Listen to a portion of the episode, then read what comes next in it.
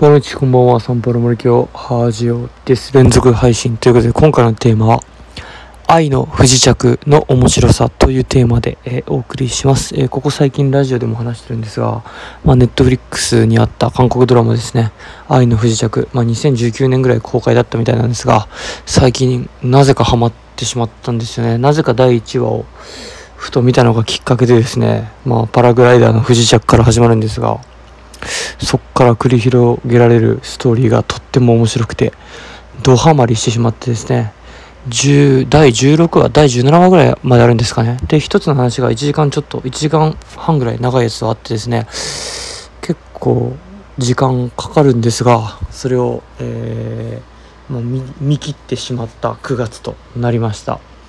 で、やっぱね、めちゃくちゃ面白かったんですよ。面白かったからそこまで見ました。本当ドハマりですよね。こう感情移入してしまったというかなんかもうこんなにドラマにはまるなんていつぶりだろうというか多分大人になってからこんなドラマにはまるってこと基本的になかったんで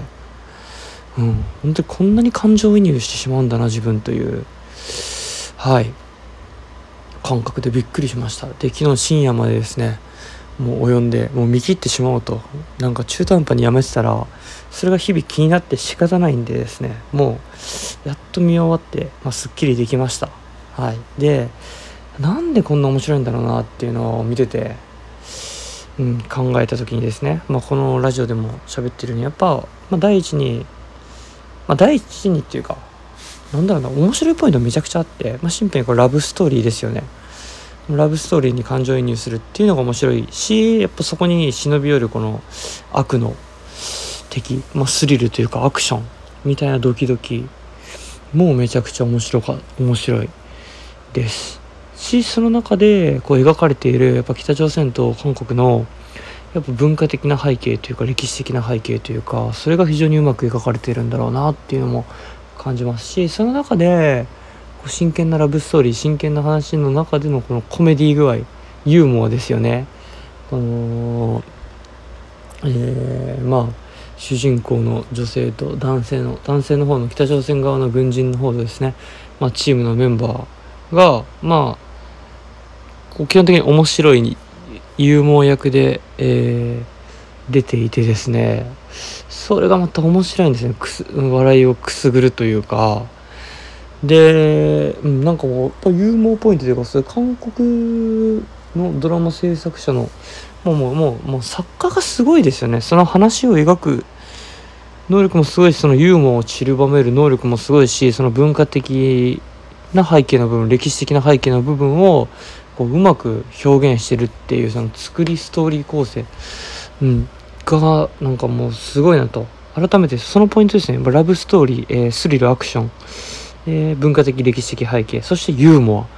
そのバランスが絶妙ですね。他にももし見られてる方いたら、えー、新しい情報欲しいんですけど僕はやっぱそこに尽きるなと。そのバランスが非常に絶妙でしてですね。うんもう見事に虜にされたのかなというところです。はい本当にうんなんかこう自分のやるべきことをそっちのけでハマってしまう怖さもありますありますけどやっぱり学べるもの考えるもの考えることが、はい、のきっかけというかですねにもなりますのでやっぱこういうドラマにはまるのもすごくいいきっかけドラマ映画にはまることですねいいのかなとまず自分のせ、えー、視野世界観考えを、えー、広げる、えー、第一歩になるのかなと思った、え愛の不時着でした。皆さんもよかったら見てみてください。ムイトオブリガードチャチャ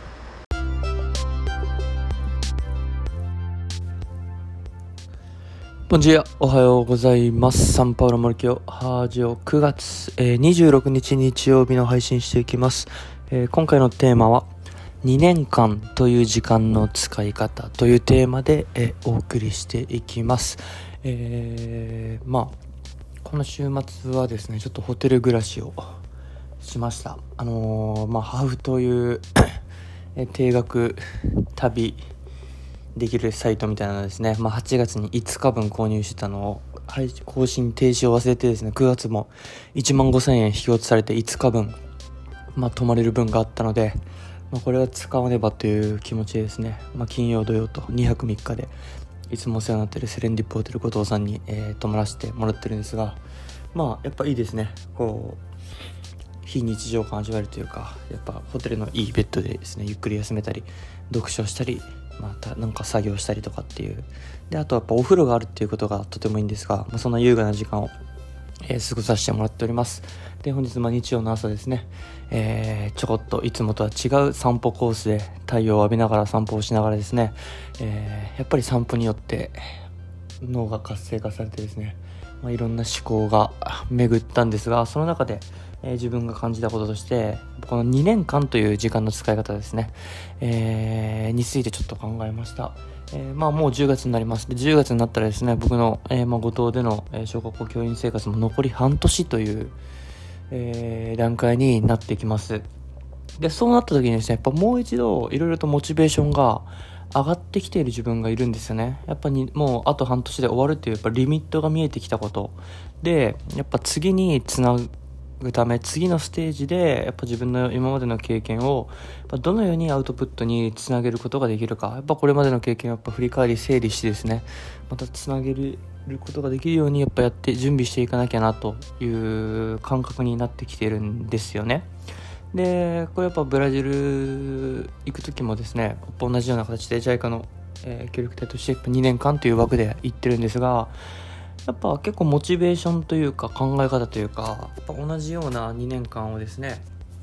こう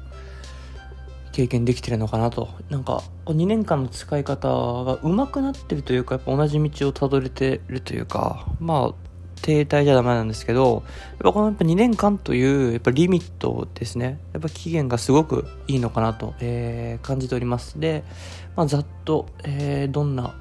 感じで推移しているのかなと思ったらやっぱ1年目っていうのはですねえー、もう目の前のことに集中没頭ですよね。とにかく全力投球というか、まあ、そんな感じでですね深める。もうまずは目の前のことをできるようになるために食らいつく1年。だったかなと。でやっぱ2年目になってブラジルの時もですしこの今回ですねこの2年目を感じてもですねぱ2年目の最初ら辺から真ん中にかけて前半ですねもうやっぱいいモチベーションでスタート切れるんですねよし2年目はこうしようみたいな。でその後にちょっとやっぱりだれる期間緩む期間というかやっぱ1年目の財産でいけてしまう部分があるのでちょっと緩む期間えー、があったかなと出てきたかなという中ででも緩みながらもやっぱいい緩みでそれがやっぱ1年目とは違った、えー、思考の幅の思考の幅を持たせるというかまた新たな、えー、場所に足を運べたりとか新たな人との出会いがあったりとか新たな考え方を身につけたりとかですね。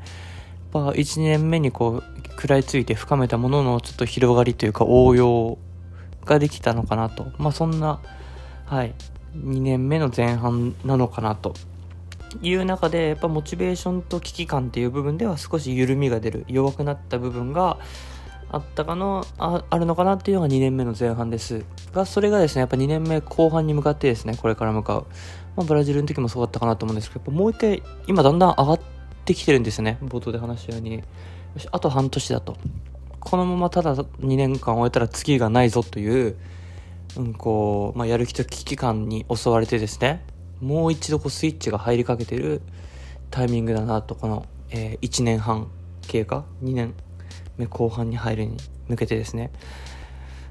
が、まあ、とてもいいなと。やっぱこれは2年間という、やっぱ、うん、リミットがあることで、こういった、えー、状態に自分を持っていけてるし、自然とそういう状態に、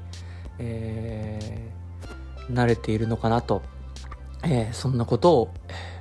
思います。ということで、まあ、今後ですね、まあ、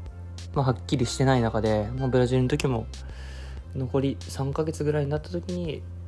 えー、ティーチャージャパンっていうのをネットサーフィンしながら、えー、見つけてですね、えー、まあ、新たなキャリア今のキャリアにつながってるので、まあ、今もいろいろと幅を広げながら次のキャリアを模索中なので、えー、同じような形でですね、まあ、いろんな情報を取っていろんな人の話を聞いてで自分の過去も整理しながら、まあ、次のキャリアどういう方向に歩めばですねぱ自分にとっていいキャリアを、えー、歩むことができるかそして自分だけではなくやっぱ自分という人間のやっぱ学びとか経験を、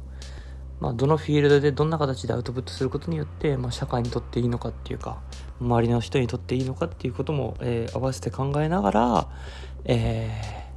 ーまあ、目の前のことを全力でまたやっていく。この2年目の後半ですね最後の仕上げの部分をやっぱきちきちとやってもう1ランク2ランク3ランク分かりませんが精度を上げていく自分自身のレベルアップをしていくことで次のキャリアに大きくつながってくると思いますんでやっぱそんな、えー、次を見据えながら目の前のことに取り組んでいくっ